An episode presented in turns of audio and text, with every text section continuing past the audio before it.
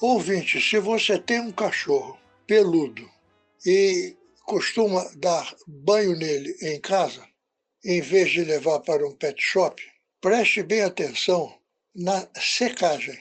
Porque, como dizia um professor nosso lá na Universidade do Texas, bactéria não anda, bactéria nada. O que significa, se tiver na pele do cão depois do banho, com uma secagem primitiva, umidade e mais o calor próprio do animal, as bactérias e os fungos vão se desenvolver com muita facilidade. E isso gera um ciclo vicioso, porque essa fermentação produz um cheiro desagradável. E porque está com cheiro desagradável, você vai dar outro banho. E se você der outro banho e não tiver um esquema profissional, eficiente de secagem, o, o cheiro ruim vai aumentar. E aí, em seguida, vem as doenças de pele. Então, cuidado.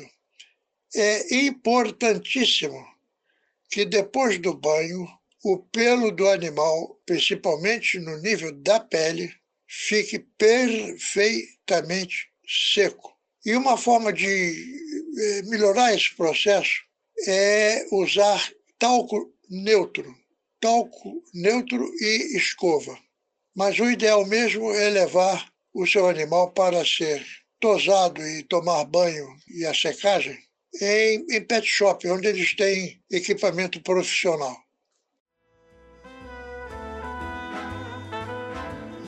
Animal Business Brasil. Apresentação: Luiz Otávio Pires Leal. Produção: Sarjana Comunicação e Voar Multimídia. Um oferecimento da SNA, Sociedade Nacional de Agricultura.